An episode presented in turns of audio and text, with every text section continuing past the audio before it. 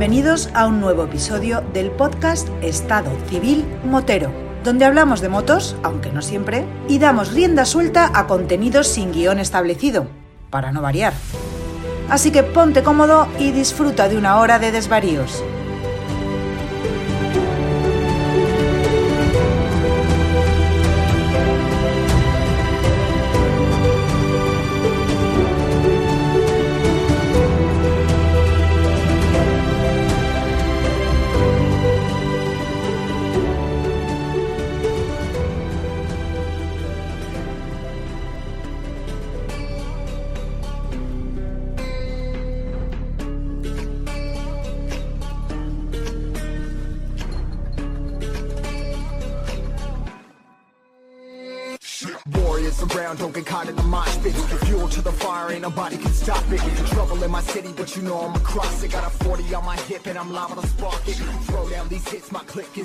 Pasa, chaval?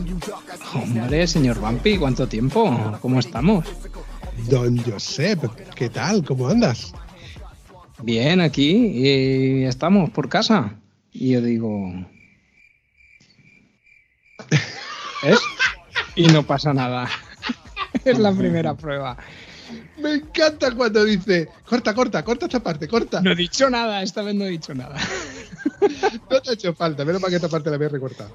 A ver, Josep, cuéntame, porque mm, para que sea nuevo, que haya llegado nuevo al canal del, del podcast de Estado Civil Motero, puede que no te ubique. Entonces, para rememorar un poco eh, a los que nos están escuchando por primera vez, o te estén escuchando en este caso por primera vez, ¿quién es Josep?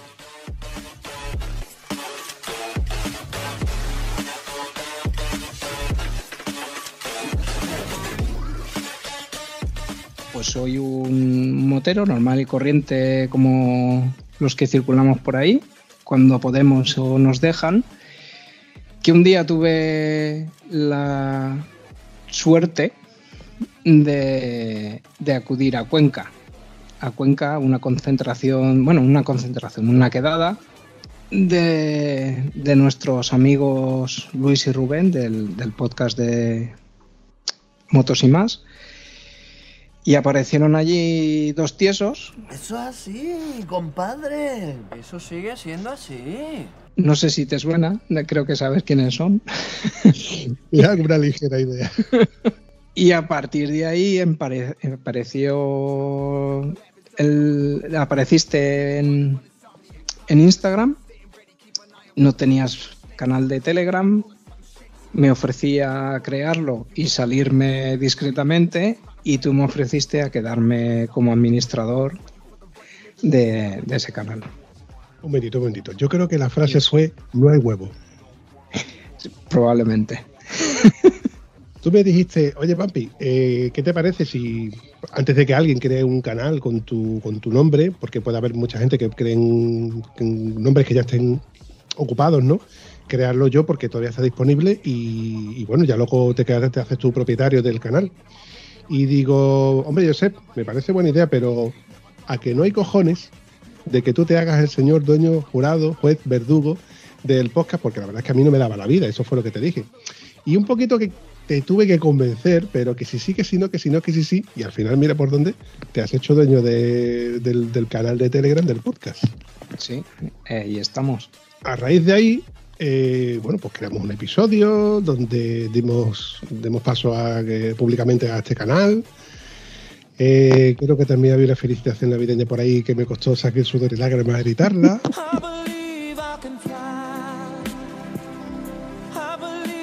Porque entre otras cosas, yo te, te hice famoso, entre comillas, no es que te lo he dicho mal, no es que te haga famoso, ¿no? Sino que yo promociono como que Josep es una persona que le cuesta trabajo ponerse delante de un micro y de una cámara, pero que luego, por otra parte, eh, yo me encuentro satisfecho con ver cómo te lo pasas bien y saco esa mejor parte de ti en la cual al final terminas hablando. Porque desde el principio de los tiempos de cuando tú y yo hablábamos y hacíamos videoconferencias, ahora ha habido un paso trascendental. Yo, creo que sí, ¿no? Poquito, poquito a poco todo se aprende. Yo creo que nada, ninguno nace con todo aprendido. Y, al final, al principio la verdad es que cuesta mucho, ¿eh? Cuando ves la imagen ahí en el ordenador o en el teléfono donde sea y que se pone a grabar, pues llega un momento que dices, uy, que esto va en serio, ¿qué pasa? Pero a ver, yo sé, si dijera, está grabando con un, no sé qué, una rubia con unas tetas increíbles, pues mira, a lo mejor te impone un poco más, pero estás grabando con un tieso, con un tío de a pie, con un tío normal y corriente, con tu amigo el Vampi. Sí, hombre, sí, sin problema.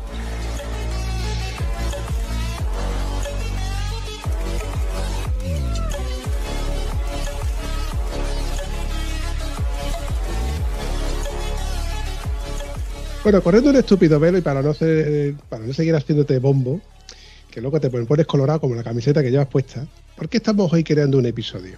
Bueno, un poco lo que comentábamos, de que estuvimos en, en Cuenca. Tengo un amigo que tiene parte de, su género, vienen también, son conquenses. Me parecía interesante hablar con él, no es ningún, ningún youtuber conocido, ni ningún influencer, ni nada. Pero bueno, a mí me parece que, puede ser interesante las cosas que nos puede contar. Y entonces te pones en contacto con él, él se pone en contacto conmigo, o cómo fue aquello. Pues tiramos la caña y el pececillo pues mordió el anzuelo. y aquí tenemos a, a Carlos. Buenas noches, Carlos. Buenas noches, compañeros. a ver, cuéntame, ¿te costó mucho trabajo autoconvencerte o fue fácil que te, yo se te convenciera? Pues sí, a ver, cuando te proponen que tienes que hacer un, te van a entrevistar en un podcast, podcast que pues que, que, que tiene ya unos cuantos adeptos, ¿no? Ya es, ya es más que más que conocido. pues hombre, sí que te, sí que te vienen, te, pones un poquito, te pones en la situación y dices, bueno, pues uno no, no, uno no está acostumbrado, es una, un, tío normal y corriente, ¿no? Como, como decía antes Josep, ¿no? Como gente pues pues que es normal, ¿eh? una gente normal y que no estás acostumbrado a que te, a, que te haga una entrevista todos los días. Pero bueno, luego Josep ya me comentó, bueno, me explicó un poco, yo ya había, escuchado el programa y sé que pues que el, programa es un programa pues distendido, eh, conversación entre amigos, no se trata de, un, guion preestablecido en el que tengas que estar, no, hay nada de formalismo. Entonces, eh, eso ya pues te ayuda un poco a relajarte, ¿no? Decir, bueno, pues hay que tomárselo pues eso, como una reunión de amigos, una, una mesa en un bar con sus cervezas y a contar historias de lo que nos pasa, de, pues nuestras anécdotas en, moto, ¿no? de lo que nos gusta, disfrutar. No todos nos tenemos nuestro trabajo y nuestras obligaciones, pero lo que nos une a todos es eso, ¿no? Ese hobby, esto que engancha tanto. Y aquí estoy, engañado.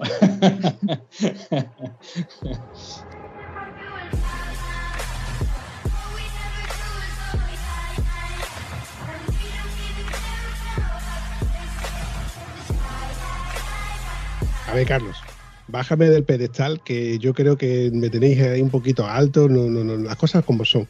Eh, yo, no digo que esto sea realmente una entrevista, como tú mismo lo has dicho, lo acabas de decir. Esto siempre lo he considerado como una charla, porque entre otras cosas, hay una norma no escrita en el podcast que es que vamos sin guion preestablecido. Normalmente, yo, o yo sé, por ejemplo, que voy a grabar con, con un chico, con una pareja, con dos personas que yo conozco y sé a lo mejor qué vertiente tienen relacionada con la moto o no, porque a lo mejor no son ni moteros. Pero independientemente de eso, la mayoría de las veces no tengo absolutamente ninguna noción de con quién estoy grabando. Es más, yo a ti, Carlos, no te conozco de absolutamente nada. Sé que Joseph me dijo de conozco a alguien y yo le dije, vale, tráetelo. Pero no sé absolutamente nada más. Y esa parte de aquí, cuando yo te pregunto, ¿Qué relación, Carlos, tienes tú con la moto? ¿Qué relación tengo con la moto? Estoy hasta grabando, ¿no?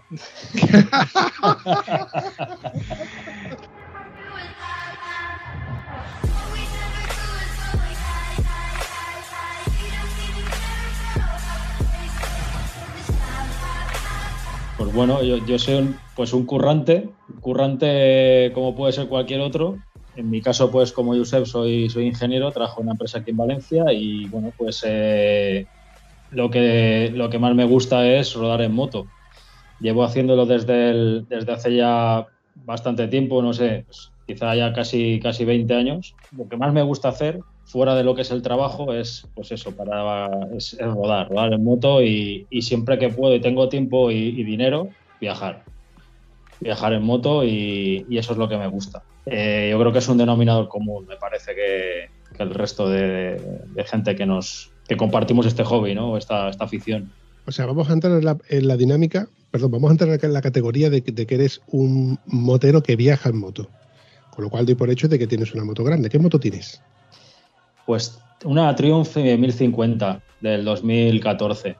Una Sport, Tiger Sport. No es una moto que se, que se vea que esté muy vista. Eh, normalmente la gente cuando dices tengo una Tiger la relaciona con la 800, la 900, que es una moto más trail. Esta es una moto, es una trail asfáltica, es del segmento de la multiestrada, de, de la XR, que es más, hoy día pues se, se venden más. Y bueno, pues esa es la moto que tengo desde hace ya un tiempo. Yo me cambié a Triumph, ya desde el 2008 llevo con Triumph y la verdad es que estoy muy satisfecho con ella y, y es la compañera de batallas, la que, la que me lleva y me trae y, y me hace disfrutar. Me gusta, me gusta esto de que, de que, de que lleves tiempo con Triumph y que compartas esto de que, de que te gusta la marca como tal, porque esta marca, independientemente de que es la competencia directa de BMW, que me encanta que, que BMW tenga competencia, porque entre otras cosas ya va siendo hora de que se ponga un poquito las pilas en muchos de los piciazos que ha ido metiendo, es una marca que en su día costó trabajo meter en el mercado. Cuando, estoy hablando de cuando yo me compré mi moto en el 2008, que mi moto era pionera, por así decirlo, en ese sector de las 800, porque por debajo de las 800 y por encima de las 800, en trail me vengo a referir, no tenía nadie. O sea, eh, las 800 tenía por debajo, creo que las 600 y 650 de Yamaha, Honda, Kawasaki y poco más. Y por encima, la competencia directa estaba a partir de la 990 de KTM. Pero Triumph en aquel entonces tenía muy poca aceptación en España, fuera de España, pues sí, la verdad es que, molaba. Pero claro, intentar de comprar una moto que no tenía mucho servicio técnico y ya empezaron, ya, empezaron a haber concesionarios donde ya te traían esa marca junto con las demás multimarcas, pues fue molando. Y cuando por fin trajeron la XC800 y la XCA puede ser, ¿no? La también 800, que es, la, que es el modelo un poco más 3. Entonces fue ya cuando eh, molaba tener una moto que fuera competitiva y que fuera una moto competencia. Creo recordar que un amigo mío tuvo una 1050 115 caballos, que creo que fue la sucesora o la antecesora, mejor dicho, de la tuya, y eso era un avión.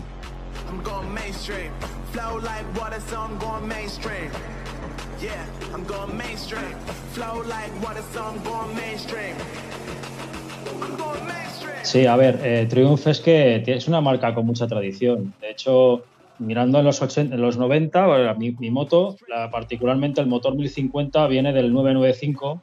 Fue una, la primera, bueno, la Tiger, la Tiger predecesora a mi modelo, eh, era una trail. Muy poca gente la conoce y una trail muy fiable, por cierto. Se estuvo fabricando antes de los finales del 2000, finales de los 90, principios del 2000. Eh, luego Triumph decidió eliminar el segmento trail, o sea, que eliminar ese modelo, eh, le dio un nombre, mantuvo el nombre, pero el, el tipo de moto ya no era una trail eh, al uso, era una más, pues el estilo, es un concepto TDM, ¿no? Que empezó una, una, trail, una trail asfáltica. Pero bueno, eh, Triumph realmente ha sido una marca pues eso, ya fabricando, eh, creo que es la más antigua, eh, es de 1902, no sé si es más antigua que Harley Davidson, pero ha, ha- sufrido altibajos continuos, ¿no? Triumph lo que el segmento fuerte de Triumph de, de siempre ha sido ha sido las clásicas, han sido las clásicas. De hecho, hay muchas películas de Hollywood que en las que se ha, han aparecido Triumph, por ejemplo, Oficial y Caballero, eh, eh, Salvaje, creo que de con Marlon Brando. Clint Eastwood también las ha llevado en sus películas, Dejarle el sucio hay una tradición, lo pasa que Triumph, en, eh, creo que es en principios de los 80, sufre, eh, bueno, cierra en los 73, en el 70 y en los 60, en los 70 cierra la fábrica, que de hecho un apunte, ahora que est- estamos, eh, imagino que, bueno, pues esto en este programa pues lo, lo oyen sobre todo gente que le gusta viajar en moto, hay un libro que, un libro de cabecera para muchos, un referente, que es el de, el de los viajes de Júpiter. Ted Simon eh, viajaba en una Tiger, en una Tiger del 73. Y esa Tiger, si habéis leído el libro, eh, es la de las últimas que salen de fábrica antes de que quebrara. de, de la fábrica de Triumph. Entonces, Triumph en, esa, en los 70, finales de los, eh, finales de los 70, principios de los 80, permanece, creo que pertenece al Estado británico y lo compra un magnate, no recuerdo el nombre, que es el que, digamos, re- reflota la, la- compra la marca y, y inicia otra vez la andadura de la, de la marca. Entonces, eh, de los 80 hacia, ahora, pues ha ido evolucionando, eh, ha, ido, ha ido generando nuevos modelos eh, y bueno, creo que, que merece la pena. O sea, yo estoy particularmente, mi experiencia con la marca ha sido muy buena, ha sido impecable. Luego podremos entrar en detalles, pero bueno, creo que para la gente que no conoce la marca, que venden buen producto, vamos.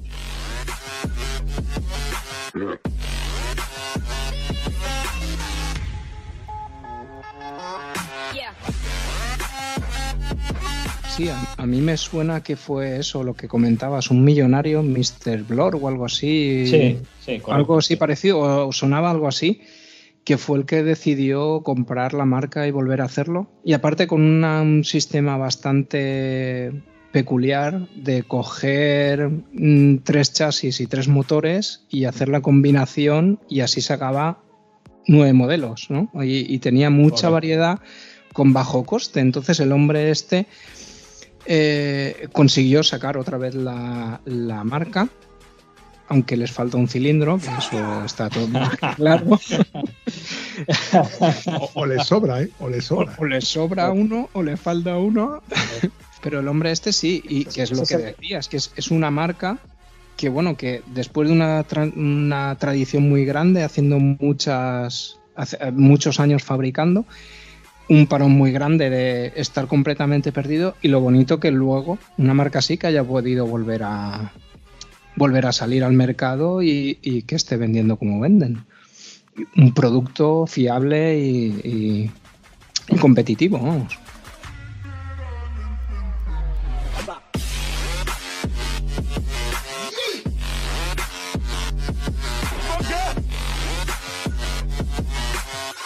Eh, tuvo, tuvo sus altibajos al principio. eh, de hecho, también, eh, bueno, mucha gente sabrá que se quemó la fábrica.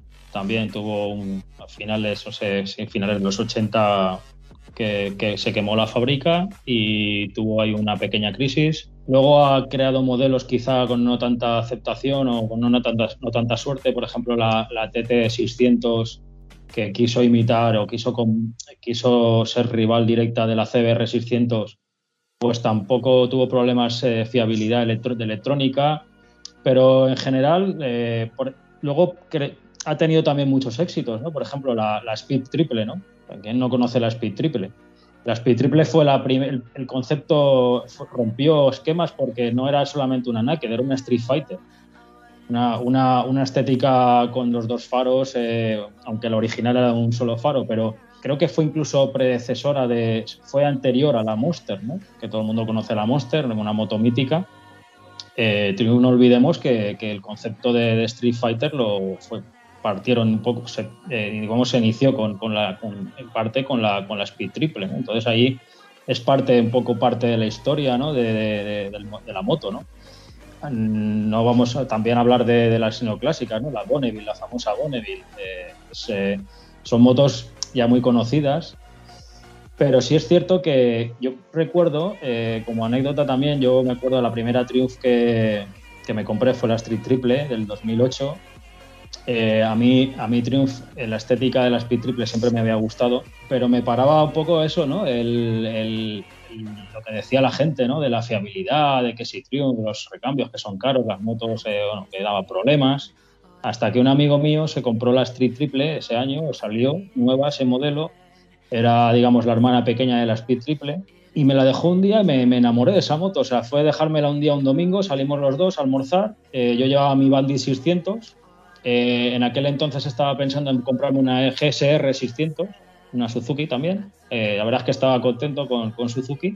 Y la verdad es que, de hecho, había, había palabrado la Suzuki, en parte. O sea, había, eh, iba, era un domingo, el lunes iba a depositar una señalización eh, de señal de dinero para, para, quedarme, para quedarme una GSR. Fue dejármela y decir amor a primera vista. O sea, me encantó. Eso que decías que le falta un cilindro, para mí es el equilibrio. O sea, encontré la piedra filosofal de la moto. O sea, eh, había probado el B, había probado el- los cuatro cilindros y sinceramente eh, vi la luz, dije, esto, esto es lo que yo quiero. Eh, un motor que se estira como un cuatro cilindros y que tiene un, un par abajo impresionante. O sea, es, lo tiene todo.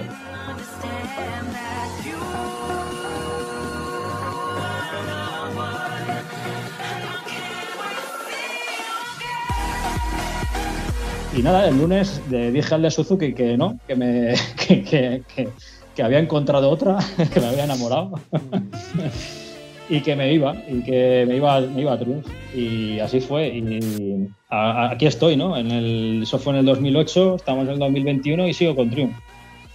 Sin desmerecer otra marca, ¿eh? O sea, eh, yo estoy muy contento y, y la fiabilidad y, y la, y la- la experiencia que he tenido con la marca ha sido buenísima. Hablando de fiabilidad y como tú estás hablando como usuario en primera persona de una moto y, estamos, seguimos hablando de que no somos profesionales de- de- de- del mundo de la moto ni somos probadores de moto. Pero bueno, tú como, como usuario de la moto, ¿cuántos kilómetros has hecho con, con tu moto? Pues eh, ahora mismo estoy en 80.000. Con la 1050 a la, a la Street le hice 57.000. Y nada, ningún problema. Con, con esta, con la, con la Tiger, eh, vamos, va como un reloj. De hecho, el otro día, hablando con Josep, eh, le hice justamente la revisión de los 80, que es, revisión, es la revisión, eh, eh, digamos, completa, que lleva relaje de válvulas, cambio de, de filtros y demás. El mecánico me dijo, mira, no ha hecho falta, solamente ha sido comprobación porque el- las, las válvulas están perfectas. Dice, no ha, hecho, no ha hecho falta tocar nada. Eh, Estaba dentro de las tolerancias, ¿no? correcto, exacto. No, no, no. Tengo un conocido eh, que tenía una XCA. Es que no, no me acuerdo mismo si la XCA es la de que traía llanta de 21, que era más trail, o la otra. Bueno, la que, el modelo que era un poco más trail. La ha vendido con más de 110.000 kilómetros y cero problemas. Él siempre ha hablado maravillas de la moto, pero claro, él siempre también ha- comentado de que él todas las revisiones las ha pasado en el concesionario, eh, todas las revisiones se le han hecho sus kilómetros y, o sea, su mantenimiento tal y como marca el libro mm, él me lo dijo muy claro, ¿no? Dice, haciéndole el mantenimiento tal y como te lo dice el mecánico, la moto no te tiene por qué dar problemas. En mi caso, que mi moto ya ha cumplido los 100.000 kilómetros, se me ha ido, que ha sido la única vez que ha tenido que ir a- en una grúa para atrás, se ha ido el estator, que junto con la bomba de gasolina es uno de los males endémicos de mi modelo. Todas las marcas tienen una peguilla, ¿no? Un mal endémico, un vicio un mal curado que no, que no, se, terminan de curárselo. Eh, no sé si recuerdo Triumph en una 1200 eh, estilo, estilo café, café Racer, es que no recuerdo la nomenclatura. Eh, también se le llamó campaña por el tema de una piña. Eh, eh, campañas ha habido muchas, ¿no? A lo que vengo a referirme que yo, o sea, no estoy defendiendo ni criticando ni una marca ni otra, pero que evidentemente todas las marcas, todos los modelos, pues suelen tener un pequeño vicio o algún pequeño mal endémico. Hace poco leí de que mandaron a llamar a todas las Z900 y Z1000 y ZZR por un problema en la bomba, la bomba de combustible, eh, cosas así. Vamos a ver. Como dijo ya que el destripador por, por partes. Señor Vampillo, aquí es metido la pata tela. No es exactamente así la historia. Me he documentado un poco y dice que Kawasaki España ha enviado a los organismos de consumo de Cataluña un comunicado en el, que alerta de problemas en las unidades de los modelos de Kawasaki ZX10R y ZX10R con ABS. Presentan un defecto en la fundición de aluminio del cárter del motor que produce una purosidad que puede provocar fugas de aceite en la zona próxima al motor de arranque, con lo cual riesgo de incendio y advierten que el uso continuado de esta situación puede derivar que la rueda trasera quede impregnada de lubricante en el motor en el peligro que ello conlleva. Eh, evidentemente, pues bueno, es, lo que estamos hablando. Existen muchos más problemas endémicos en muchísimas otras marcas, como por ejemplo la llamada revisión de los propietarios de las nuevas CBR 1000RR de Honda, BMW llamó a revisión a 9000 y pico de motos por fuga las pinzas de freno, en Australia también con la ZX10R también tuvieron problemas. Harley Davidson también llamó a 66.000 modelos de moto por un fallo en el sistema de freno. BMW y los Estados Unidos llamó hace un par de años también a más de 6.000 motos. Ducati también hace un par de años con la Superliggera y la Panigale a la revisión, etcétera, etcétera, etcétera. En fin. Pues nada, chavales, ¿qué es eso? Que, que no hay motos que estén exentas de campañas. Ahí queda eso. Al fin y al cabo, a lo que vengo a referirme, si tú le pasas todos los mantenimientos y le pasas tus campañas en el concesionario, a lo mejor todo el mantenimiento no hace falta en el concesionario porque es un mecánico u otro, ¿no? Pero pasando un mantenimiento donde te dice cada X kilómetros cambio de aceite, frenos, líquido de frenos, refrigerante, etcétera, tienes un motor que se le puede extender muchísimo más. Partiendo de esa base, mm, si tú ya has probado una moto que, te es fiable y que estás conforme con ella, evidentemente, ¿por qué cambiar de moto? ¿no? A no ser que, que seas un caprichoso y, quieras cambiar por, cambiar. Pero estoy seguro de que tienes una moto que cuanto menos es fiable y me encantaría de que, le diese mucha más competencia a, BMW, que, le, que bajara a los, a los BMWistas y a la marca en sí un poquito del pedestal, porque lo tiene, se lo tiene subidito.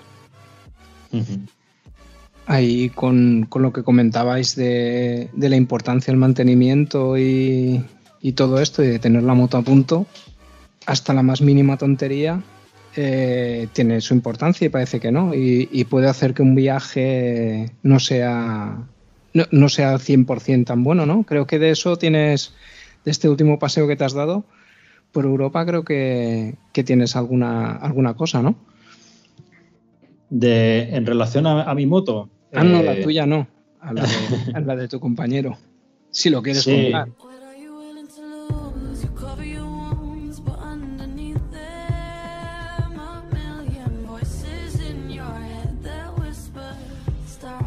Mi amigo, compañero eh, eh, Álvaro, que viajó conmigo este, este, último, este último viaje por Italia, Austria, Eslovenia.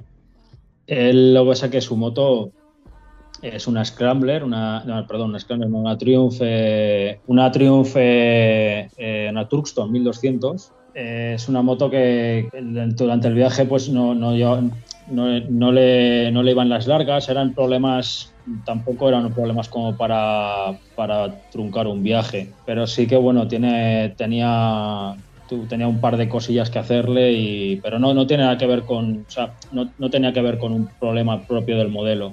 No del modelo, pero lo que sí que creo, creo que me comentaste que, por ejemplo, la luz de la reserva no, no se le encendía y eso a lo mejor pues hacía que tenías que tenéis que ir parando mucho más a menudo por el miedo a, poder quedarte sin, gasolina, ¿no? Que, son detalles que dices lo que hay que tener, un, un mantenimiento bien hecho en su momento. Correcto, sí, sí. El, lo que pasa es que se había cambiado la moto, también tenía una, Truxton, pero la 900 se la cambió un mes y medio antes y era un poco novato con la moto novato, no la conocía bien. Es un, es un chaval que es de Madrid, tiene sus padres viven en Polop, en Alicante, eh, en la costa, y, viaja va para arriba y para abajo con la moto constantemente. Eh, es con una moto que realmente no está preparada para viajar. Con una Truxton, no sé si tenéis ahora en mente la moto que es, pero es una neoclásica con, con un semimanillar. Y se fue de una Truxton 900 a una 1200, el concepto muy similar. Y, el, lo que pasa que, bueno, pues con, tenía la moto poco tiempo y enseguida, pues ya sabéis, el tiempo entre que trabajas y demás, él tiene una hija, bueno, en fin, no pudo hacer las comprobaciones que tenía que haber hecho cualquier otra, pues hubiésemos revisado todo y, y que, nos hubiésemos asegurado que estaba en todo perfecto estado. Pero bueno, él no tuvo tiempo y, digamos que salió de viaje un poco con lo opuesto, ¿no?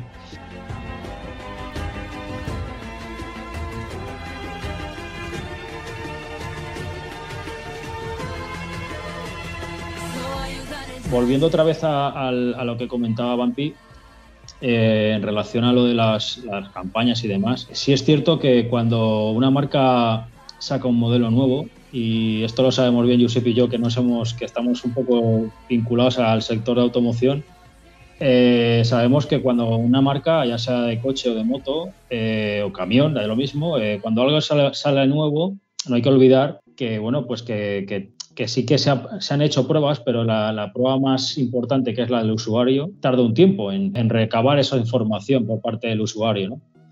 Y realmente donde se le hace la prueba real a los vehículos es ahí, ¿no? es cuando una persona compra un coche o una moto y lo usa de verdad. Y es ahí donde empiezan a salir los fallos. Entonces, yo soy de los que piensa que cuando sale un modelo nuevo no es recomendable comprarlo, comprarlo El primero, porque pienso que todas esas personas, esos usuarios, son los que pagan el pato.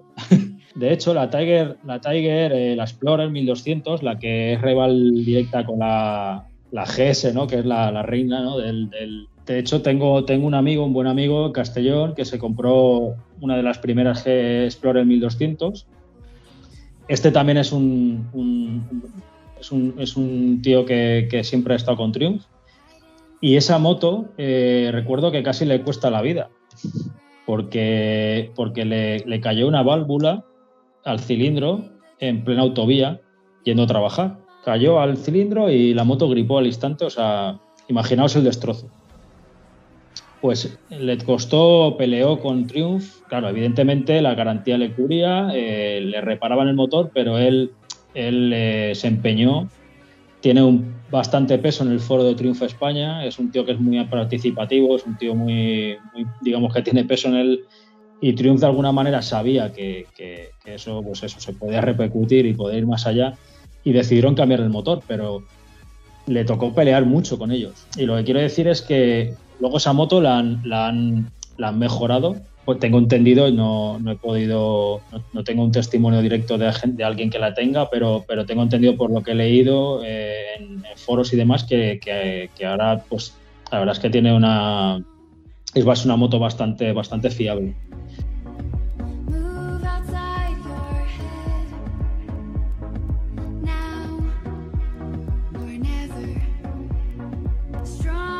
Eh, la lectura de todo esto es cuando salga un modelo nuevo al mercado, lo mejor es esperar, dejar un tiempo que todos los problemas endémicos que decías tú, Vampi, antes, se vayan resolviendo por sí solos.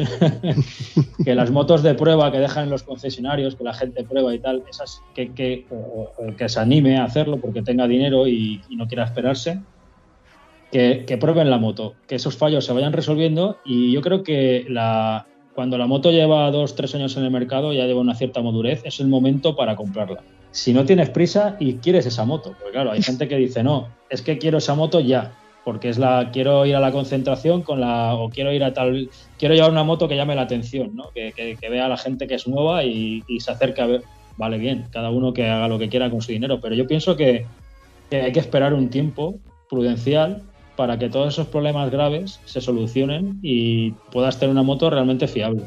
Lo que comentabas de, de que la mejor, el mejor probador al final es el cliente, porque las marcas pueden tener circuitos de pruebas, pueden tener probadores, pero al final, como los usuarios, no hay tantas distintas manos, ni se van a, poner en distintos mm, terrenos, ni la van a poner a distintas situaciones. Los probadores o, la gente que lo desarrolla va a ir muy al, van a ir al manual, aunque sí que prueban y hacen pruebas extendidas de- de fotos que vemos en las revistas y todo esto, que las van mm, cazada en Suiza, tal modelo, no sé qué. Al final es lo que comentaba Carlos.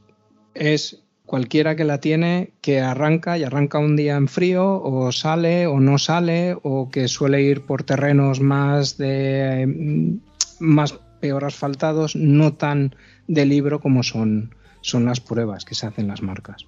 Yo estoy totalmente de acuerdo. De hecho, recuerdo cuando. ¿Os acordáis cuando salió el modelo V-Rod de, de Harley Davidson? Que fue el primer motor refrigerado por agua, con motor de aluminio, de mil- 1200 centímetros cúbicos, creo, creo que era. Una cosa de- desproporcionada. Pues hicieron un, un documental que a mí me sonó a que ese documental era un documental promocional, más bien para, para promocionar la moto en sí, de lo que habían conseguido hacer.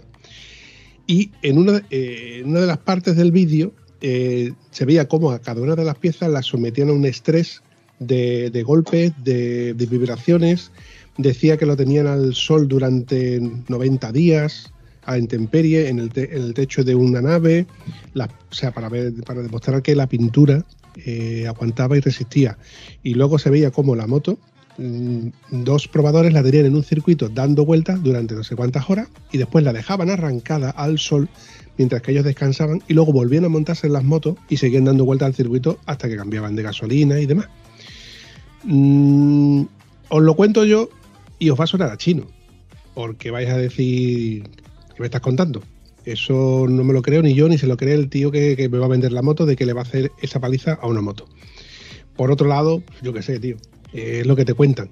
Yo que como soy un poquito incrédulo, yo soy de conspiranoico de todas estas historias, pues bueno, yo te puedo decir que, por ejemplo, en mi moto, recuerdo haberla llevado al concesionario y decirle que yo he leído en el foro de que a las motos estas no les salta el electroventilador, que les salta muy, muy tarde, y a ver si va a pegar un calentón, que yo he tocado las aspas y están duras, que no se mueve con, cierta libertad.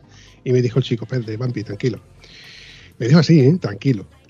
Arranca tu moto y deja la arrancada. Y digo, que yo voy a dejar arrancada aquí parada sin que se refrigere eh, hasta que salte el electroventilador. Dice, tú deja la arrancada. Si se te pone en rojo y no te salta el electroventilador, evidentemente tiene un problema. Coño, me convenció. Y eso hice. La dejé arrancada, subió la temperatura hasta su no- nivel normal. Y antes de que subiese un poquito más, pues saltó al electroventilador. Y ya me quedé convencido de que le iba a saltar al electroventilador. Porque hasta entonces no le había saltado.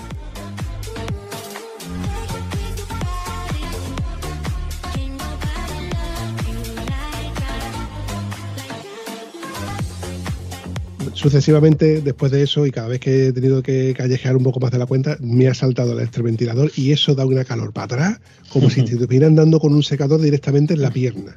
Increíble.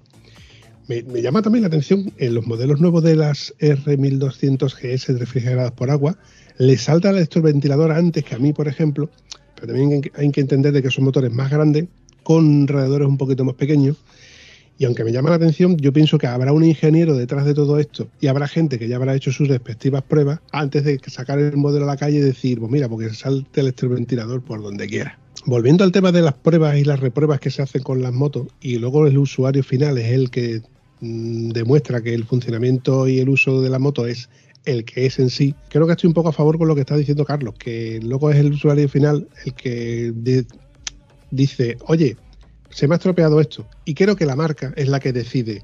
Pues si nada más que la bomba de gasolina de las F800 se la han estropeado a 5, que tengamos constancia, pues no es una campaña. Que se la viene ellos y nosotros peleamos por no arreglarlo.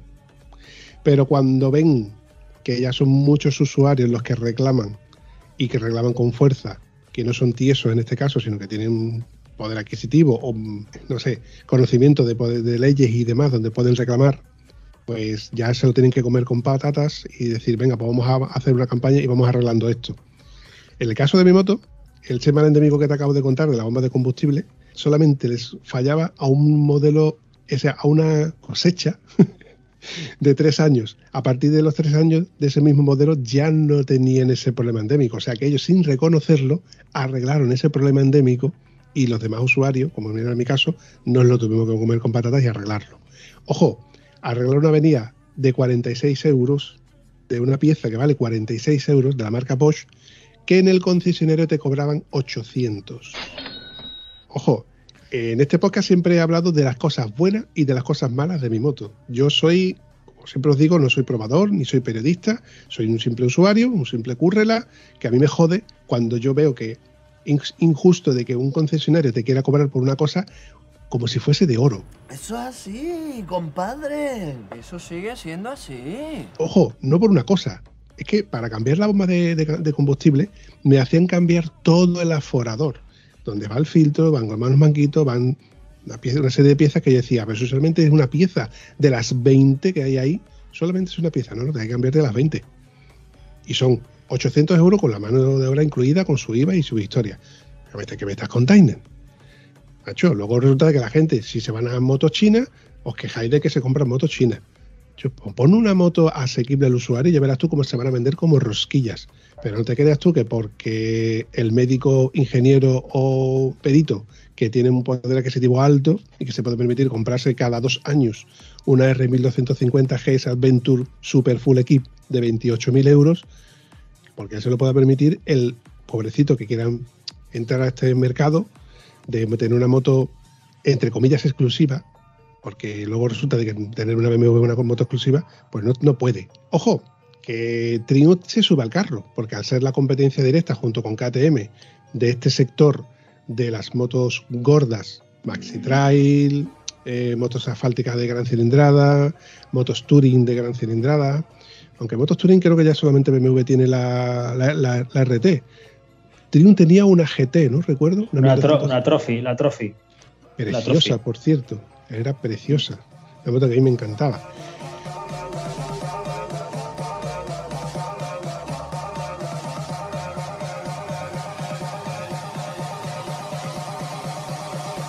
Eh, tiene un catálogo muy extenso, que a mí me mola. Tiene un catálogo que, que, me gusta mucho. Tiene cosas que no tienen otras marcas, como por ejemplo, como hemos hablado antes de la Bonneville, de la Truxton que son motos que otras marcas no tienen. BMW por lo menos no tiene, no ha tenido clásica hasta hace poco que sacó la R-Night y poco más. Y yo creo que también por la, la competencia, ¿no? Por el verse comprometido de decir, vamos a tener que sacar algo porque si no el público se nos va. Y cuando yo me voy de BMW y voy a Triumph y veo que me funciona Triumph, yo creo que no vuelvo a BMW. A no ser que seas del círculo de amigos de que todos son los que tienen BMW, con su traje BMW, con su casco BMW, su intercomunicador BMW y la caja de condones de BMW, porque es lo único que me falta que le... Uy, uy, uy, lo que ha dicho. Yo es que creo que hay dos tipos de. Bueno, hay muchos tipos de, de, de- de- de aficionado a la moto o de motero, como, como- como queréis llamarlo.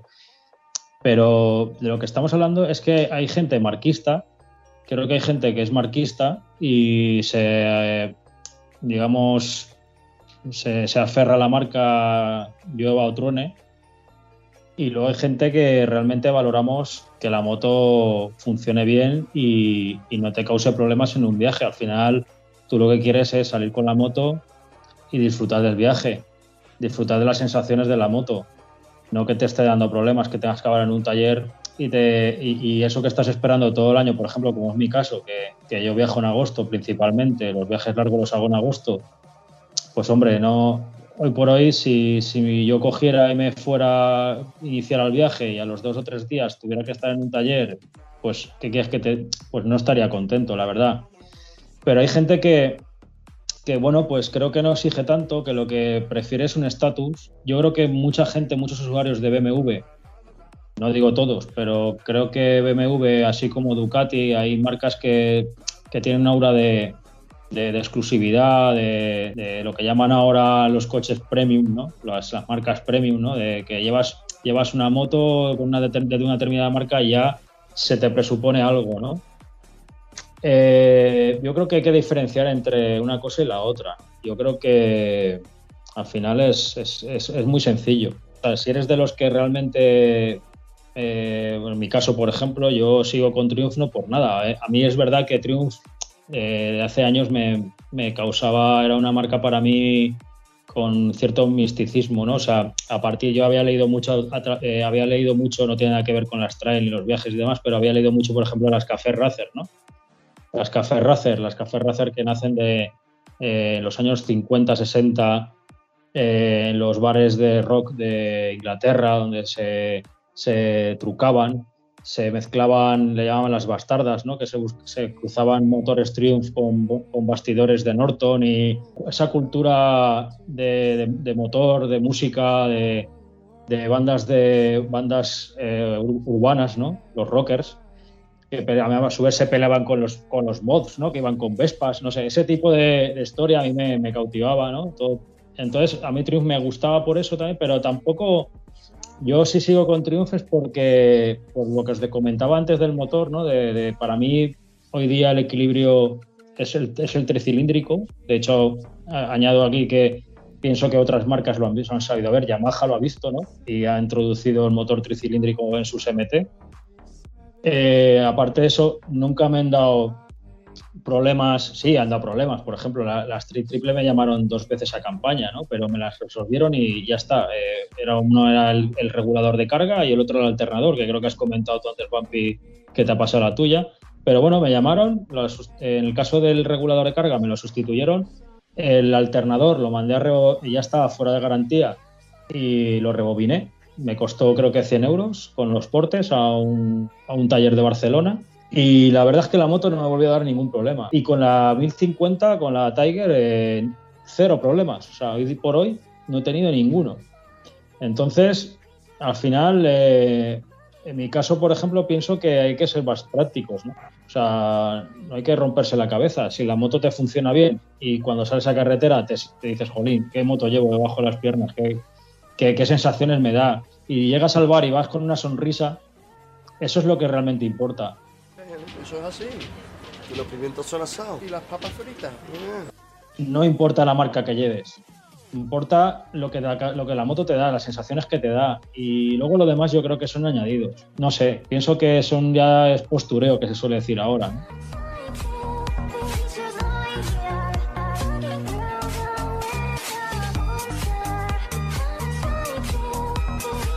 Tengo otra moto, una segunda moto, eh, sabe un poco más la historia, pero bueno, por uno de los motivos, acabé con una CBR 600, una F, del 2005.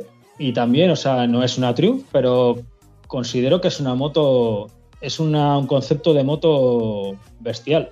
Eh, es una moto, una Sport que te permite ir rápido, te permite viajar y también pienso que es una, una pedazo de moto, quiero decir que, y no necesariamente tiene que ser ni BMW, ni KTM, ni, ni Triumph, ni... Es una moto que, se ven muchas por ahí, pero que hay que saber valorar y, también te da, te da tus, te recompensa con, con- lo que da, ¿no? Y bueno, pues eso, eh, pienso que, hay que saber diferenciar un poco entre ambas cosas, ¿no? Entre, entre las sensaciones y la, y la, la diversión que te pueda proporcionar la moto y lo que quieras aparentar. Creo que son dos cosas diferentes. Eh, una puntuación que voy a hacer ahora mismo. Josep, acabo de darme cuenta de que Carlos es Majes. no me digas eso, no me digas eso, no me digas eso, que ni... No, no, no, no, no, no, me niego, me niego. Claro, cuando he dicho Eso- TBR 600F del 2005, digo, este es Majes. Eh, Camuflado. ro- rojita y todo, ¿eh? No. es del mismo color. No, no conozco a Majes, pero no, no, no.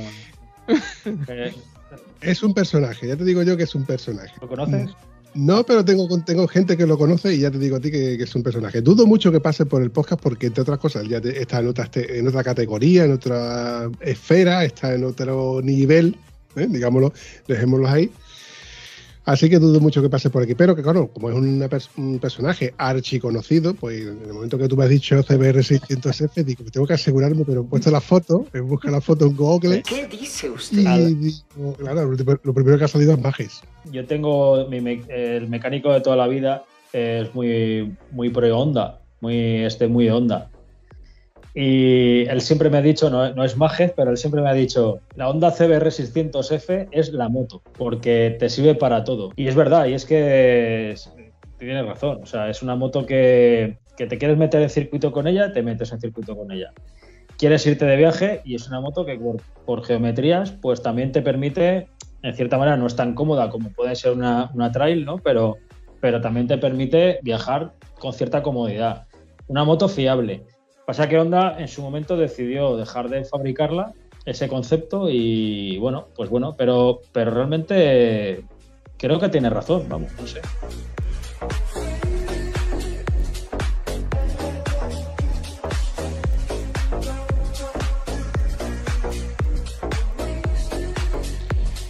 Por allá por el año 2008, aproximadamente 2007-2008, que cuando yo estaba buscando moto, yo lo primero que se me ocurre mirar es Honda.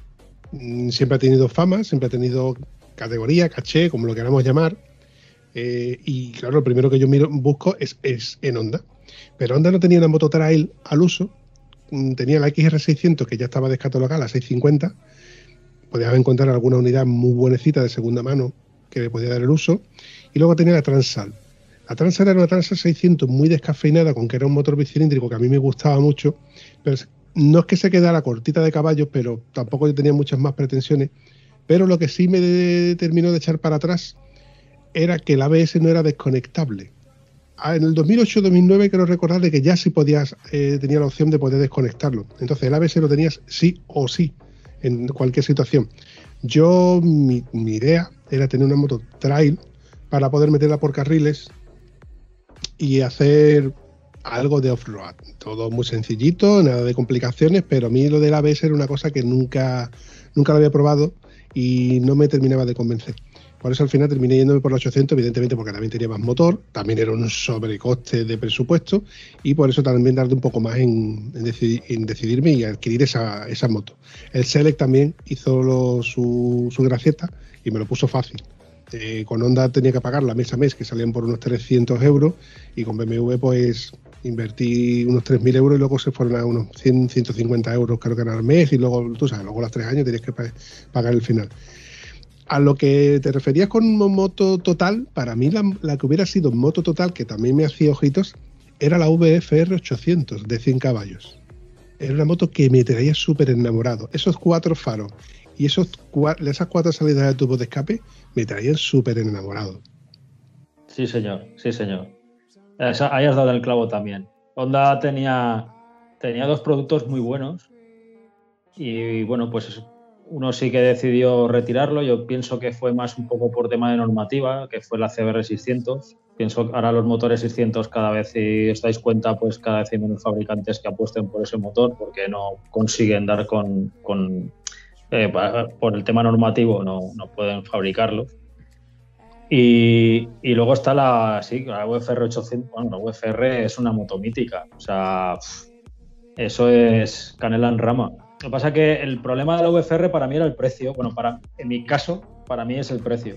Honda también es verdad que, que también no es una marca barata precisamente. Eh, creo que sí que es verdad, en este caso está justificado. Creo que Honda, la fiabilidad de Honda, nadie, la nadie duda de la fiabilidad de Honda. Es verdad que seguramente haya casos y la gente conozca casos de, no, que, de que no es así, ¿no? La mayor parte de la gente que conozco con Honda no suele tener problemas. Yo particularmente, mi, mi Honda, la CBR, eh, el otro día lo comentaba con unos amigos, yo la compré con ya con 70.000, 77.000 kilómetros, ahora tiene 90. Pero es que le hice, le hice una limpieza de, inyectores, le, hice cuatro arreglos y es que el motor lo arrancas con 90.000 kilómetros y parece mentira cómo suena. Parece que sea un motor nuevo. Es acojonante, o sea, es acojonante. Y yo eso me quito el sombrero. O sea, yo creo que yo pocas motos he visto con esos kilometrajes que no hagan ruido de nada. O sea, es impresionante.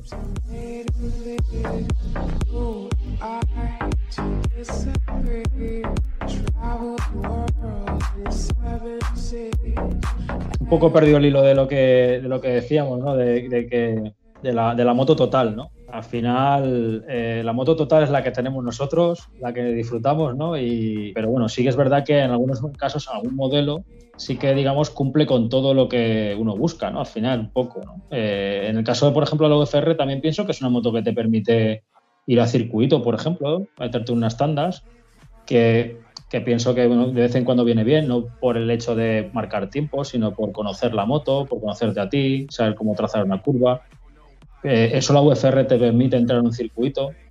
Eh, es, una, es, una, moto también que por descontado te permite viajar. Eh, es verdad que nació el concepto trail y bueno, no nació, sino que se, se, las marcas decidieron apostar por ese, por ese concepto y la verdad es que está barriendo. O sea, el concepto trail para viajar yo creo que por hoy no tiene, no tiene rival. Eh, esa posición que tienes en ese, la, la posición de conducción, de, de, hecho, por ejemplo, en mi caso, cuando pasé de, de, la, de la Street, que no tiene nada que ver, evidentemente, no es una moto para viajar, pero pasé de, de la Street a la Tiger, eh, fue un poco mi evolución como, como motero, ¿no? Eh, una evolución de salir los fines de semana a, darse una vuelta y disfrutar de la moto a cada vez a recorrer más kilómetros y viajar más con la moto. Y he de decir que, por ejemplo, pues viajes de, de, de fin de semana, a lo mejor que te puedes hacer 400, 500 kilómetros,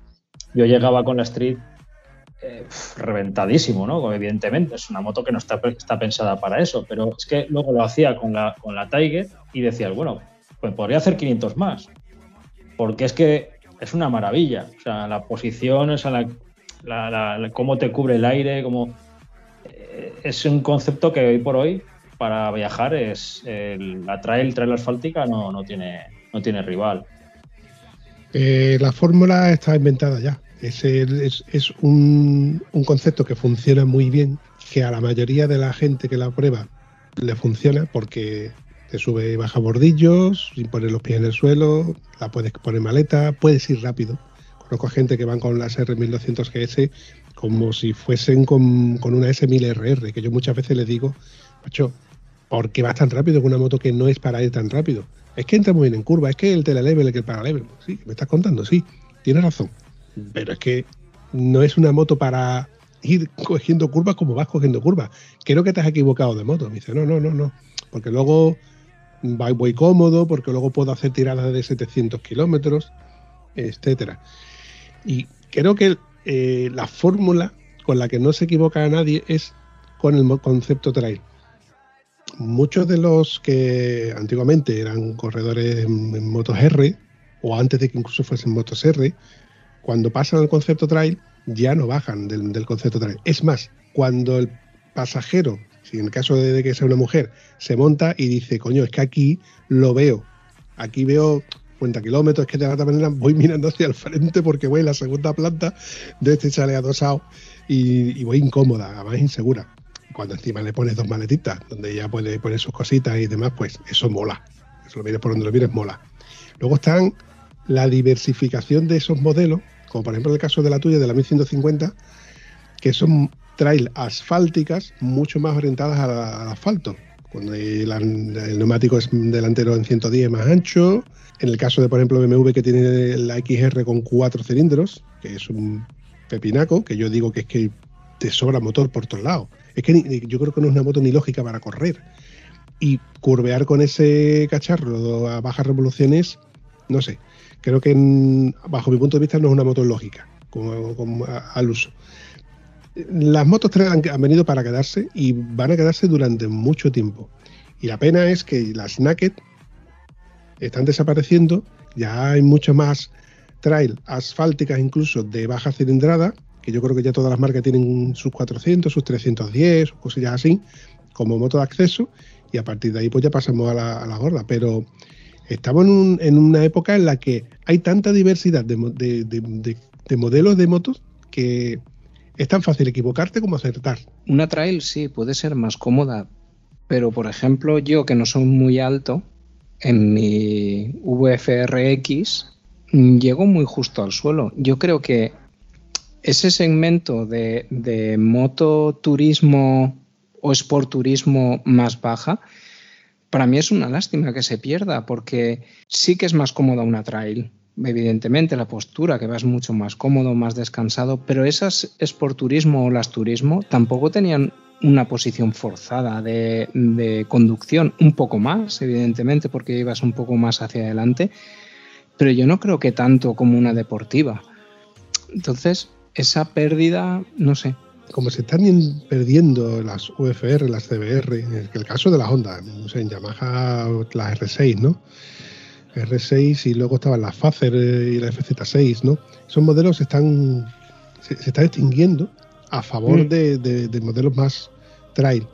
También hay que tener en cuenta de que como el mercado es lo que nos estaba enseñando, pues prácticamente lo que estamos viendo, lo que queremos, lo que nos está enseñando es lo que al final vamos a terminar por comprar.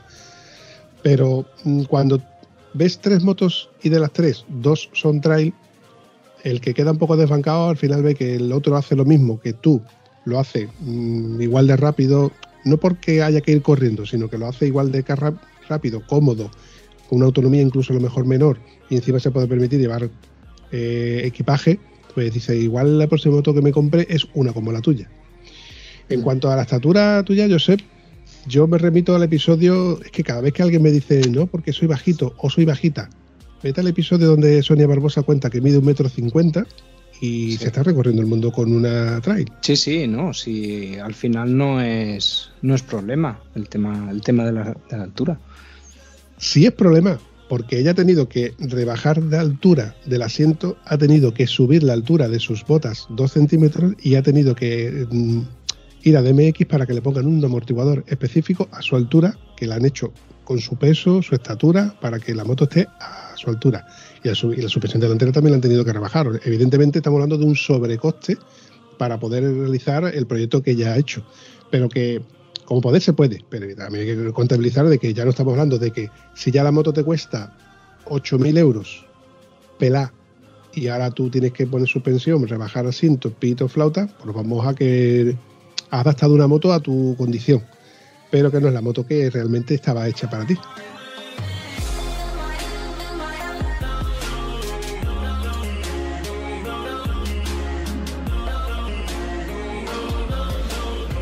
Yo podría añadir muchas cosas más, como Sí, por ejemplo que la tri, esa tri, eh, es que la- muchas veces to- la nomenclatura de todas las motos no, no las recuerdo muy bien, pero evidentemente te puedo decir que esa tri con los ojos saltones, la tri triple, me tenía enamoradísimo. En- ojo, cuando salió, yo decía, esos ojazos, ¿de dónde coño los ha sacado? ese tío que le ha hecho a la moto, porque yo pensaba que la moto, cuando salió, el propietario de esa moto le había añadido esos faros. Digo, hay que ver el gusto que tiene ese tío, bueno, cada para gustos colores. Hasta que ya luego me enteré de que Triumph tenía esa moto de serie. Digo, ¿de serie? ¿Qué, qué piensan estos británicos? Esta gente con lo de tener el volante en el otro lado son tíos muy raros, pero bueno, bueno, han sacado esa moto. Pero este aquí, cuando yo salí con un grupo de, de- amigos míos, los sube, baja y bebe, que esa gente subían y bajaban a cuchillo. Tú te puedes imaginar yo una trail con todos motos de carretera que iban a cuchillo, pues iban siempre el último. Y si no conseguía ir el último, porque a lo mejor los dos últimos se habían puesto el casco un poquito más tarde, pues me adelantaba. Pero ese sonido de la tri detrás tuya sonando ese silbido es que era una preciosidad. Yo decía, ahí, va el- ahí viene el quillo que viene a adelantarme en la siguiente curva. Y efectivamente, escuchabas como con los escapes de serie sonaba más incluso que la mía y te adelantaba ese silbido tan elegante que tú decías tú. Qué chulada, tío. Qué chulada, vaya. En cualquier esquina tú lo venías, lo, lo venías escuchando y sabías que era él. Ese sonido es in- indescriptible.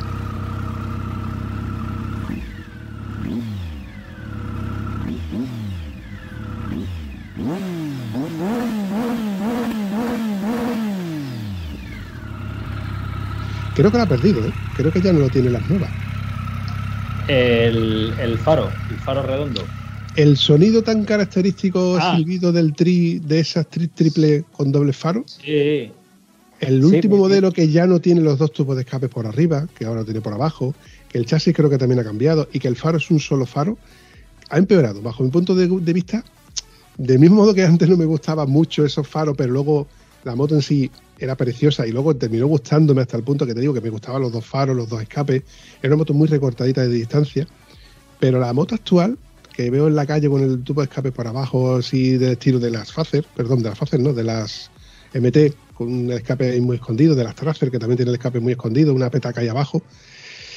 Ha perdido esa esencia, ese estilo, ese que, esa seña de identidad que tenía eh, esas tres triples que tú tenías. Sí, no, eh, el, el motor que llevo, de hecho, el motor que llevo yo, lo que antes Josep ha dicho que Triumph tenía un concepto de, o tenía la filosofía de, de tener dos, tres motores, diferentes tipos de bastidores y los, los digamos que, digamos, intercambiaba y tenía diferentes modelos. ¿no? Eh, intercambiaba componentes y tenía, y de ahí sacaba su, su catálogo de motos.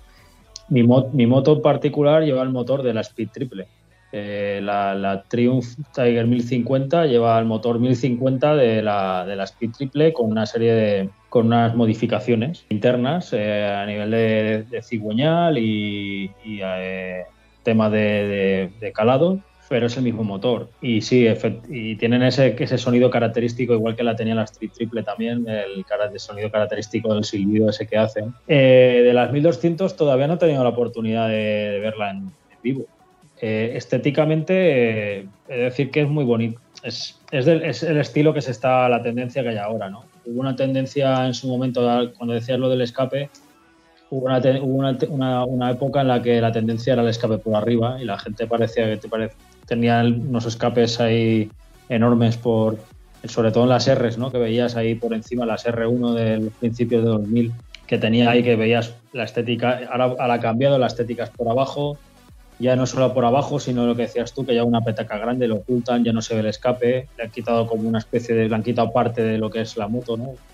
El, escape visto, ¿no? Los, en los coches se trata de ocultar, o casi siempre se trata de ocultar, se ven embellecedores, pero y en las motos siempre ha sido un, un sello de identidad de las motos. Ahora la tendencia es a ocultarlo. Gustos colores, ¿no? Te puede gustar más, menos. Yo personalmente, como tú, Vampi, eh, me gusta verlo también, ver el escape. En cuanto a motor, pues no he tenido la, por- la oportunidad de ver una en directo. No, no, no, no lo puedo ver, no, no sé.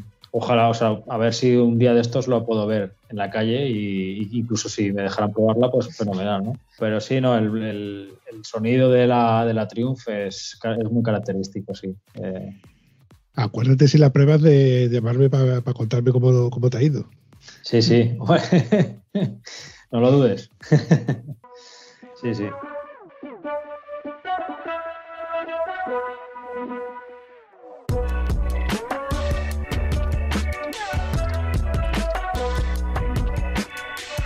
Con lo que decíais de sonido característico, guardando las distancias, si, si no me equivoco, la K75 de BMW también tenía un motor tricilíndrico que recuerdo cuando era crío, recuerdo que nos llamaba mucho la atención el silbido ese, de, que tenía muy característico aquel motor.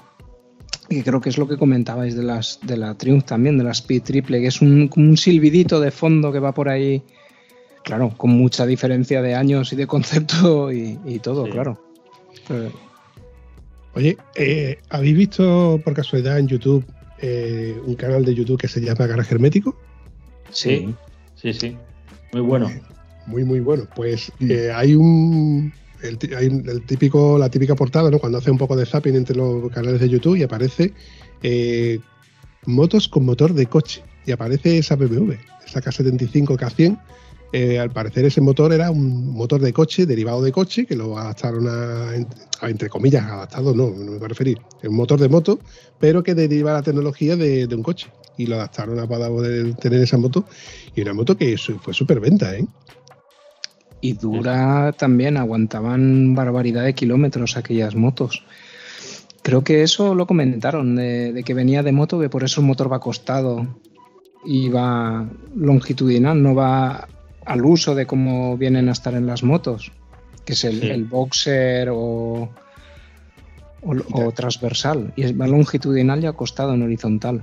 Y creo recordar, estoy tirando de memoria y me meter la pata seguro, pero creo recordar que también era un tricilíndrico. A Sí, mí sí. me suena que la K75 era de 3. Tricilíndrico, tricilíndrico, sí, sí. Y hablando de, de motos con motores derivados de coche, la, la Triumph Rocket 3, ¿la conocéis? La que tiene la 2300, es un motor derivado de un 4600. Joder. Que al ser, sí, sí, sí, esa es la moto creo que más cilindrada tiene en el mercado, la, la de Rocket 3. Lo es, Y lo es. Esa sí que es un, un auténtico, es un, es un cohete, es un, es un auténtico cohete.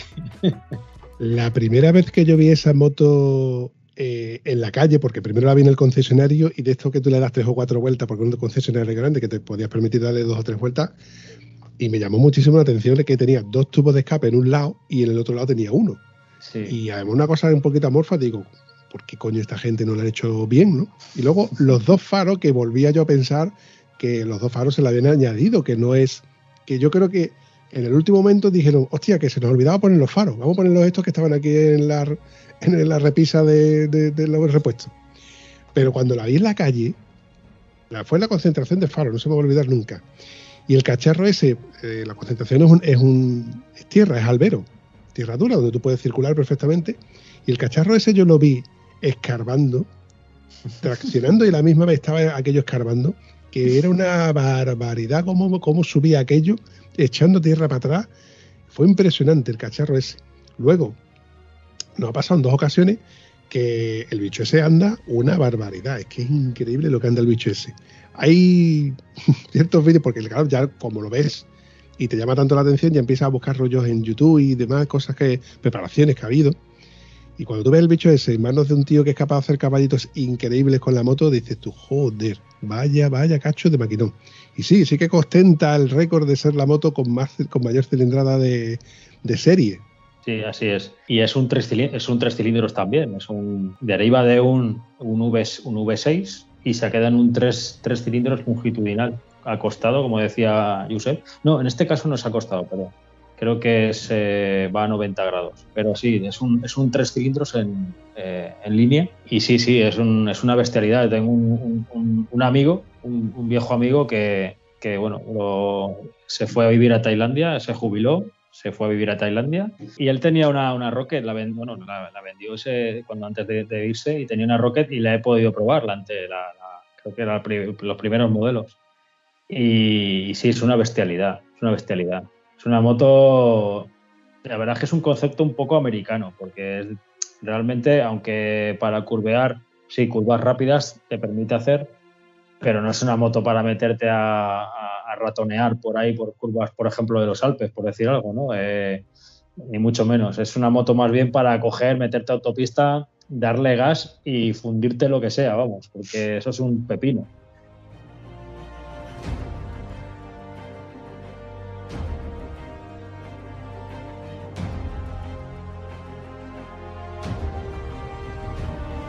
¿Sabes otra moto que también me llama muchísimo la atención? Eh, mm, es que no es esta moto que estamos hablando de la, de, de la, de la 2200 de la Triumph, no es, un, no es una custom al uso. Es un estilo custom, pero no se, no se puede decir que es una custom porque por el motor tan grande que tiene, la distancia que tiene de ejes, no se podría considerar como una custom. Y al tener esos, frenos, que es obligatorio tener esos frenos y esa horquilla invertida, mm, yo creo que la descatalogaría un poco fuera del, concepto custom en sí. Otra moto que sí que es custom, pero tampoco sería una custom, creo que entran dentro de la dinámica de la Sport Custom, es la Suzuki Intruder, la M1800 Intruder, que esa también es un bicharraco de, con un neumático atrás, un 240, 127 caballos, y tipo, por obligación tiene que llevar horquillas invertidas con frenos de con anclaje radial de, derivados de, de motos de, de motos GR, porque es un bicharraco también con mucho par motor.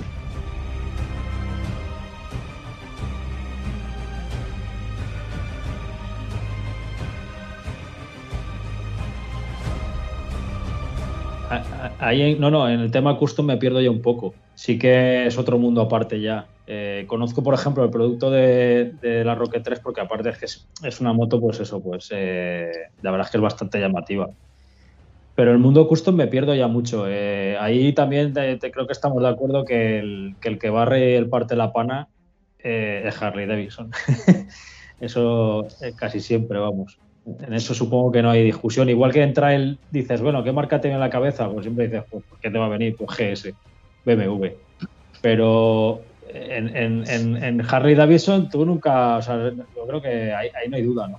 Harley Davidson, lo que pasa que están los, a los adeptos a Harley Davidson, a los motores, los motores V refrigerados por agua, perdón, refrigerados por aire, uy, sacrilegio. Y luego están los que a partir de que salieron las Super Rod, pues les gusta más ese concepto de, de moto actualizada, con un motor mucho más potente, un motor de inyección, un motor, bueno, que ya las, las anteriores ya estaban en inyección. Pero es que Harley Davidson, esto sería cuestión de traerme a alguien que supiera más de Harley, porque lo- igual lo que digo es sacrilegio. Ha ido dando palos de ciego hasta el punto en que ha derivado y ya no tiene absolutamente nada que ver con las Harley Davidson de hace 10, 20 años. Eh, a ver, Sabéis que Majes está ahora hospitalizado, ¿no? ¿No? El fin de semana pasado fue la Roddy Book, que de hecho Berta ha estado también en la Roddy Book. Tú, como no haces los deberes, yo sé, pues me da igual Claro, que. no- claro.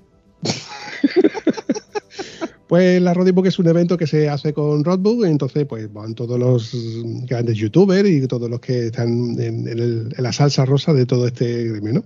Y Majes eh, fue con una moto y resulta de que está accidentado. Si te metéis en su Instagram, aparece como que la moto la, la saca un helicóptero y él, bueno, perdón, él sale en camilla con, un helicóptero, lo tienen que sacar en helicóptero y al final y peroné y poco más.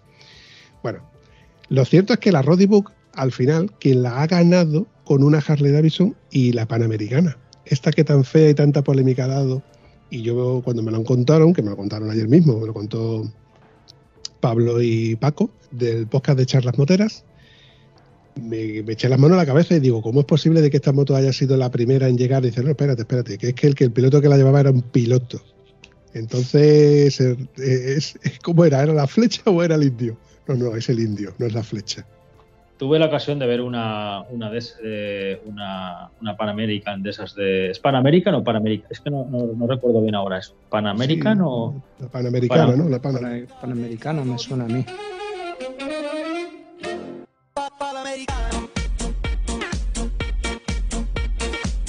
Sí, Pan Panamericano. Pan- Pan- Eh, me, me ha venido a la cabeza también, ¿eh? imposible, era imposible no acordarse. Pues tuve, tuve la ocasión de, ver, de verla en un, en, un, en un peaje en Italia este verano y me llevó un poco una excepción con ella. Y de hecho comentamos allí, eh, vamos yo y dos amigos, eh, Álvaro, este amigo de Madrid que os comentaba antes que lleva la Truxton, y otro amigo italiano que lleva una 1050 como yo, una Tiger. Y lo decíamos que no es una Harley Davidson en esencia, porque deja de ser una custom, pero es que luego también la, escuch- la oyes y no tiene sonido Harley. Tiene un sonido más próximo a lo que sería un Overstrom. Sí, sí, sí. eh, es, es, es una cosa. Sacrilegio.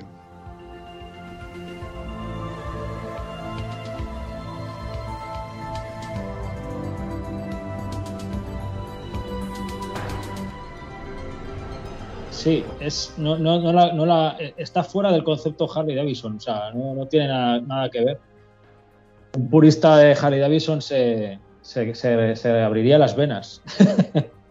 Chavales, yo me ha dado por mirar el reloj porque digo, ¿cuánto llevamos de, grabación? Y se me ha ido más de una hora. Esto me va a costar sangre, sudor y poder editarlo.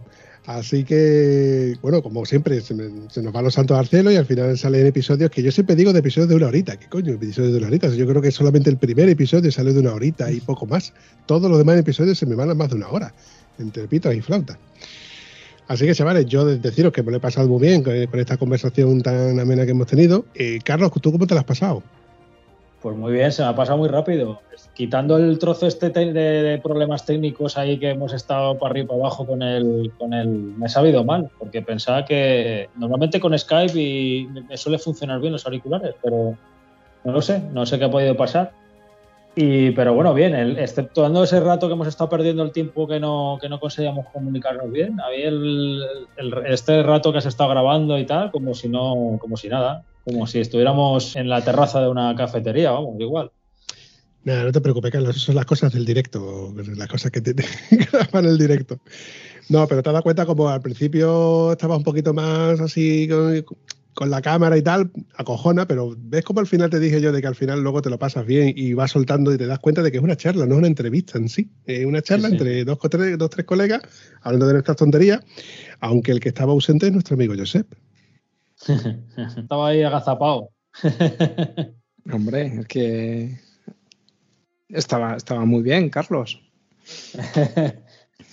Gracias, gracias. Yo de todas formas sé, sé que me ves con buenos ojos, ¿eh? que Ten en cuenta que todo lo que digas será, va a ser y será utilizado en las tomas falsas. No se va a omitir nada. Si está grabado, entrará. Eso es así. Hombre, por favor.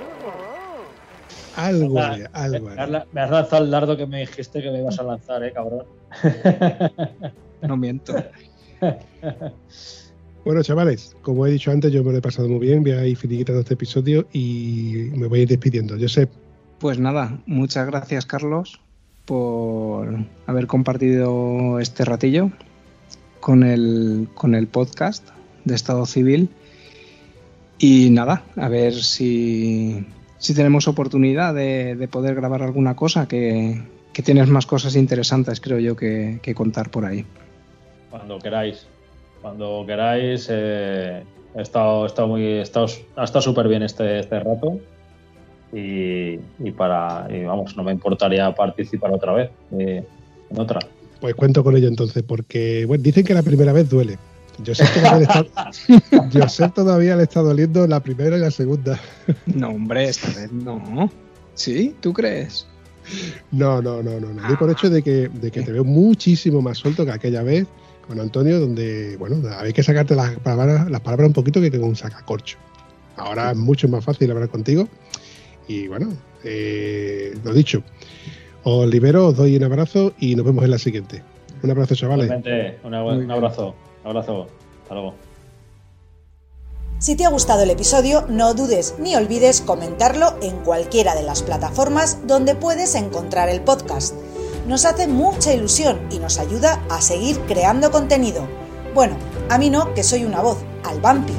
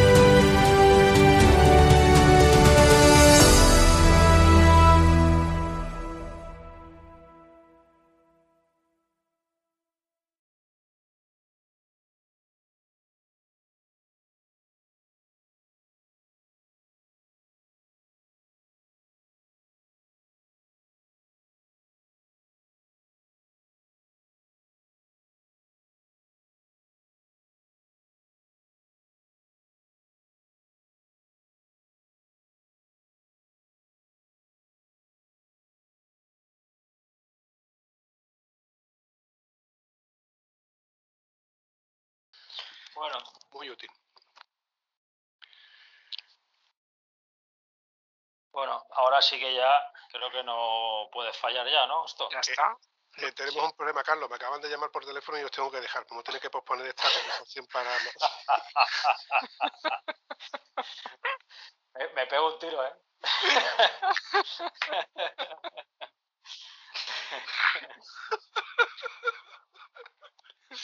Hubiera sido un remate. Cogido cerveza, Carlos. Pues no, Me cago. puta, Otro fallo. no pasa, no pasa nada, no pasa nada, no pasa nada. Era lo que. Eso. Pum, enganchón. Volvemos. La- Volvemos, eh, después, volvemos después de la publicidad, señoras y señores. Volvemos. Aquí te regalo una toma falsa, Vampi. Y yo la tomo como si, vamos, como si no me costara ningún trabajo. Hombre. Esto va para la toma falsa.